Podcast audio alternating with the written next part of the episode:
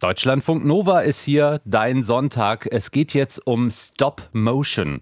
Und zwar um Stop Motion in Computerspielen. Stop Motion, das ist ja diese uralte Filmtechnik, wo ähm, man eigentlich leblosen Dingen wie Puppen Leben einhaucht. Schrittweise wird da zum Beispiel eine Puppe bewegt. Wir kennen es alle von Sean das Schaf zum Beispiel. Also mit 12 bis 24 Bildern pro Sekunde wird es dann abfotografiert und als Film abgespielt. Und dann läuft eben Sean das Schaf wie von Zauberhand herum, obwohl es eigentlich nur eine Puppe Puppe ist. Was so einfach klingt, das äh, kann schon mal einen ganzen Tag dauern, um dann im fertigen Film ein paar Sekunden oder eine Minute Animation zeigen zu können. Und auch in Computerspielen kommt Stop-Motion-Technik zur Anwendung. Wie genau das funktioniert, das gucken wir uns jetzt zusammen mit Deutschlandfunk Nova Game-Expertin Jana Reinhardt an. Grüß dich, hallo. Hallo. Jana, das ist äh, gerade ein Trend in der Entwicklerszene, ne? Nö, leider nicht. Nee? Äh, dafür ist diese Technik viel zu aufwendig. Aber ab und an machen sich dann doch verrückte Teams äh, diesen Aufwand. Und jetzt ganz aktuell ist der Titel mit dem eigensinnigen Namen Harold Halibut, also Harald Halbut. Das sagt mir jetzt gar nichts. Ja, das Spiel ist auch noch nicht raus, aber in der Kickstarter-Kampagne kann man schon mal sehen, wie die arbeiten. Hi, we are Slow Brothers, the team behind Harold Halibut, a handmade adventure game. Here in our little workshop, we sew, paint, model and craft, tiny rooms, puppets, and furniture. Wait, did you say real models that I can touch with my hands? Or with the tip of your nose? Hmm. Ja, und im Trailer kann man sich angucken, wie die halt durch ihre Werkstatt laufen, ihre Schreinerwerkzeuge zeigen, wie sie Wände abschleifen, Kleider nähen. Alles eben sehr, sehr ungewöhnlich für ein Computerspiel und handgemacht. Das sind Computerentwickler, das heißt, die sitzen jetzt nicht unbedingt nur am Computer, sondern handwerkeln auch. Genau, also die Zusammenstellung im Team, die fand ich ganz interessant irgendwie. Also es gibt einen, der macht diese wirklich klassischen Computerspieljobs, also Game Design und Programmierung. Daneben finden sich aber auch viele Computerspiel-untypische Berufe, also wie zum Beispiel die Leute, die diese Kulissen äh, bauen. Das sind dann eben Schreiner, die die Räume aus Holz sägen, kleben, bemalen und dann basteln die noch kleine Bettchen und Schränke und Statuen und Lampen. Und für die Figuren, die man dann eben auch im Spiel trifft, da gibt es dann halt Puppen. Und eine Textildesignerin, die näht diese frickligen, winzigen Klamotten. Also die Puppen, die sind so 30 Zentimeter groß, so muss man sich das vorstellen, etwa wie eine Barbie-Puppe. Und äh, da drin ist dann noch ein Drahtgestell und äh, die Köpfe, die werden aus so einem Modellmaterial namens Clay gebastelt. Und dafür gibt es dann auch jemanden im Team. Aber in den Rechner rein muss das ja dann trotzdem irgendwie. Genau, und dafür haben die noch so ein extra Studio, das die Oberflächen der Kulissen äh, so abfotografiert, sodass man eben noch die feinen Pinselstriche äh, auf den Wänden sieht, später dann im Spiel. Und diese ganzen kleinen Objekte, also die Tische, die Stühle, die Maschinen, die werden von allen Seiten abfotografiert und dann später am Rechner als 3D-Modell automatisch zusammengesetzt. Das heißt äh, Fotogrammetrie. Und das ist so eine Technik, äh, die benutzen große Spielefirmen inzwischen auch ganz oft, äh, um eben fotorealistische Objekte und Texturen aus der Realität ins Spiel zu bringen. Ja, und das ist dann doch wieder ziemlich modern.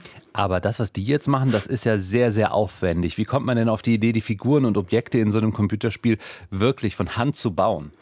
Also Nostalgie ist das irgendwie. Also letztlich lassen die meisten Spieleentwickler, die ich so kenne, die lassen ja die Spielzeuge, Superhelden, Actionfiguren und Retro-Games aus ihrer Kindheit wieder auferleben. Und bei diesem Team, also den Slow Brothers, da sind das eben diese klassischen alten Point-and-Click-Adventure und Kindersendungen. Und der Ole Tillmann vom Team, der hat mir halt äh, ganz oft so vom Sandmännchen erzählt, dass die das total inspiriert hat. Und Ole hat mir auch erzählt, dass das Basteln für das Team aber auch eine Notwendigkeit war zu dem Zeitpunkt war das auch der, die einzige Möglichkeit. So, es konnten zwar alle irgendwas Kreatives, aber so richtig 3D oder so richtig zeichnen äh, konnte niemand. Also die Slow Brothers, die wollten unbedingt ein Spiel machen, aber keiner im Team beherrschte 3D-Programme. Und da lag das für die Jungs und Mädels halt total nahe, die Sachen wirklich zu bauen. Also Harold Halibut der Heilboot Harold ist jetzt 100% echt gebaut. Was für ein Spiel ist es eigentlich? Worum geht's? Also das ist ganz schräg so. Also mich erinnert das Spiel vor allem an Geschichten wie 20.000 Meilen unter dem Meer von Jules Verne. Und das Adventure spielt auch unter Wasser, aber auf einem Raumschiff. Und das hat in den 70ern der Erde den Rücken gekehrt und eine Bruchlandung auf einem Wasserplaneten gelandet. Und viele, viele Jahre später wurde dann unser Protagonist Harold auf dem Raumschiff geboren. Und der kennt die Erde halt auch überhaupt nicht. Ja, und dieser Harold, der ist auf dem Raumschiff so ein tagträumender Hausmeister. Me. It's always me who has to get his hands dirty. Headquarters said to prepare for a messy crime scene, but this is textbook work out of a slasher movie. I knew I should have stayed in bed today. Harold! Stop daydreaming! And don't forget to fix the light after cleaning up the paint. Sometimes I do wonder what life would have been like on Earth. Ja, und das ist eine ganz lustige Szene aus dem Trailer. Ähm, die fängt an wie so ein Horror-Slasher. Das Licht flackert und so ein roter Spratzer klebt an der Wand. Und ähm, ja, das ganze Zeug, dieses rote Zeug, das der Harold da wegmachen soll, das stellt sich dann doch nur als Farbe raus. Das ist so der Humor, äh, den das Spiel hat. Äh, allerdings stammt diese Farbe von einem Protest-Graffiti an der Wand. Und die Gesellschaft auf dem Raumschiff, die ist nämlich in Aufruhr, die will zurück zur Erde. Aus der Bastelwerkstatt in den Computer. Deutschlandfunk Nova Game-Expertin Jana Reinhardt hat sich Harold Halibut angesehen. Das Adventure Game ist zwar am Rechner zusammengesetzt, aber alles wurde handgebaut in einer Werkstatt. Und wie viel Arbeit da so hinter einer Szene im Spiel steckt, das erfahren wir gleich hier in Deutschlandfunk Nova, dein Sonntag. Hier ist Deutschlandfunk Nova, dein Sonntag. Ein Kölner Team baut derzeit das Adventure Game Harold Halibut. Und mit bauen meinen wir wirklich bauen in einer Werkstatt. Die Räume für das Spiel werden dort geschreinert und handbemalt. Die Puppen bekommen Kleider genäht, mini kleine Kleider und werden dann mit Stop-Motion-Technik animiert. Deutschlandfunk Nova Game-Expertin Jana Reinhardt das ist natürlich ein mega aufwendiges Projekt, das du dir da angeschaut hast. Kannst du sagen, wie viel Aufwand in so einer Szene drinsteckt und wie die entsteht? Ja, also der Aufwand, der ist echt enorm. Also das Team arbeitet übrigens schon von der ersten Idee bis jetzt fünf Jahre an diesem Spiel.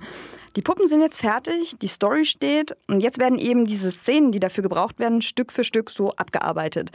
Und die Slow Brothers, äh, ja, so heißt das Team, die beschließen zusammen, welche Räume sie noch brauchen. Die werden dann skizziert und dann eben in dieser Werkstatt nachgebaut, also wie Kulissen. Ja, und eine Besenkammer, die dauert dann mal einen halben Tag, während so ein richtig großer Raum, der kann schon mal zwei Wochen brauchen. Das heißt ja auch, äh, alles, was in diesem Spiel zu sehen ist, existiert wirklich irgendwo in irgendeinem Kölner Studio dieser Slow Brothers. Warum meinst du, lohnt sich so ein Aufwand, alles wirklich zu basteln, statt den Look zu faken mit dem PC?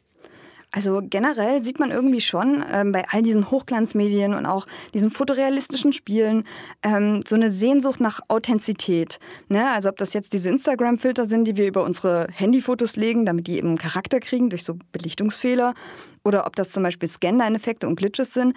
Also das ist, wenn Filme so ein bisschen so aussehen, als wären sie auf einem schrottigen Videotape aufgenommen. Das macht man eben, um diese Perfektion, die durch den Computer kommt, die eben ein bisschen runterzutönen und äh, dass es nicht so langweilig ist. Und äh, Ole Tillmann vom Harold Halibut-Team, der empfindet das auch so. Schon egal, ob man versteht, ob es das Stop-Motion ist oder sonst was, man, man hat irgendwie so einen komischen Verbindungspunkt, wenn man da irgendwie so die Farbe an der Wand sieht oder irgendwas Krummes und Schiefes. Also krummes bedeutet Charakter, bedeutet intensiveren Zugang zu dem Spiel und das spricht uns halt mal an, weil es nicht so künstlich ist wie die 3D-Grafiken. Harold Halibut, super, super aufwendiges Spiel, aber auch nicht das erste Spiel, das Stop-Motion und selbstgebautes in Computerspiele reinbringt, oder? Nee, auf keinen Fall. Also wir alle kennen ja das Spiel Doom oder haben zumindest schon mal irgendwie davon gehört. Ah. Also das ist dieser Shooter und inzwischen total legendär, wo man als Dämonenjäger auf dem Mars rumrennt. Ja, und auch wenn das Spiel total pixelig ist, die Monster wurden tatsächlich aus Clay gebaut. Das ist so eine Art künstlicher Lehm. Ähm, die Grafiker haben dafür eben diese kleinen Monsterskulpturen von allen Seiten abfotografiert, so wie man die eben auch im Spiel später sieht und dann aber noch am Rechner verpixelt, damit die zum Rest passen, wodurch die halt aus jeder Perspektive irgendwie realistisch aussehen. Und das war vor 24 Jahren. Da war ich ganz klein und ich habe es trotzdem heimlich gespielt. Wow. Im Netzwerk damals. Damals gab es noch kein Internet. Oh Gott. Okay, also Pixelspiel, aber echte Figuren als Grundlage bei Doom, beim alten klassischen Doom. Aber wie sieht es mit kompletten Spielen aus? Also da gibt es dann nur eine Handvoll. Äh, das älteste und vielleicht auch bekannteste ist vermutlich Neverhood. Das ist äh, komplett aus Knete gebaut und auch zu 100% Stop-Motion. Äh, dadurch ist es aber halt auch wenig interaktiv. Also wenn du jetzt aber so ein Stop-Motion-Spiel direkt spielen willst, dann empfehle ich dir das schwedische Adventure The Dream Mission. Das sind immer Adventure Games, oder? Ja, irgendwie schon, ne? Also fast ausschließlich. Ähm, das liegt halt daran, die Macher kommen meist aus diesem Animationsbereich. Und äh, da sind eben Adventures in der Art, wie sie Figuren inszenieren, einfach am nächsten dran. Äh, The Dream Engine ist auch echt ein kleines Kunstwerk, das mich so an diese alten Animationsfilme erinnert. Da geht es um ein Pärchen, das neu in ein Apartment zieht. Und eines Tages bemerken die, dass sie vom Vermieter beobachtet werden. Und der Typ, der hat auch noch so eine mysteriöse Maschine in seinem Keller. Ja, und äh, durch diese Stop-Motion-Technik wirken die Figuren eben sehr, sehr real, anfassbar, aber auch ein bisschen creepy, weil man eben sieht, dass das Puppen sind, die lebendig sind. Und das unterstützt eben dieses ganze Thema von The Dream Machine. Also, was ist ein Traum? Was ist real? Also, das wird total gut unterstützt. Ja, und genau diese optische Verwirrung ist halt letztlich die Stärke von Stop Motion und Handgebasteltem, auch in Games. Stop Motion macht leblose Objekte lebendig, haucht ihnen eine Seele ein, auch in Computerspielen. Deutschlandfunk Nova Game-Expertin Jana Reinhardt hat äh, das Spiel Harold Halibut vom Kölner Studio Slow Brothers vorgestellt. Das könnt ihr jetzt auf Kickstarter unterstützen und The Dream Machine gibt es ab sofort auf der Online-Plattform Steam.